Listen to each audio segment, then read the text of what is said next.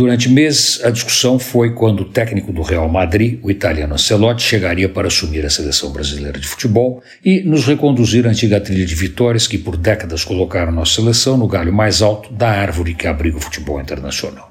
Chega agora? Não, chega mais tarde, porque agora tem que treinar os espanhóis. Chega de bermuda, vara de pesca samburá. Chega de carrinho de rolimã. Enfim, chega e salva a pátria, pelo menos nos comunicados da CBF, que por meses e meses, desde a derrota humilhante na última Copa do Mundo, tenta tapar o sol com uma rede de pesca de malha larga que não engana ninguém. O futebol brasileiro foi. Hoje não é mais e tem pouca perspectiva que indique que no futuro próximo o quadro possa mudar.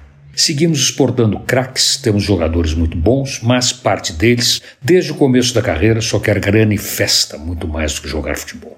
De outro lado, somos inventores de futebol para trás, numa clara demonstração de nossa capacidade de inverter a ordem das coisas, mas que, como pode ser visto no desempenho da seleção, não tem como dar certo. A premissa básica do futebol é marcar gols no adversário. Como para isso é preciso atacar, não tem como o futebol para trás ganhar jogo.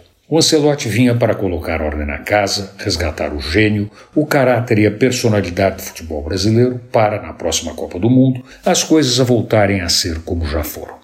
Durante esse tempo todo, o Ancelotti nunca disse que viria. Agora, diz que sua prioridade sempre foi o Real Madrid e por isso não vem. A alternativa é Dorival Júnior, que deu jeito no São Paulo.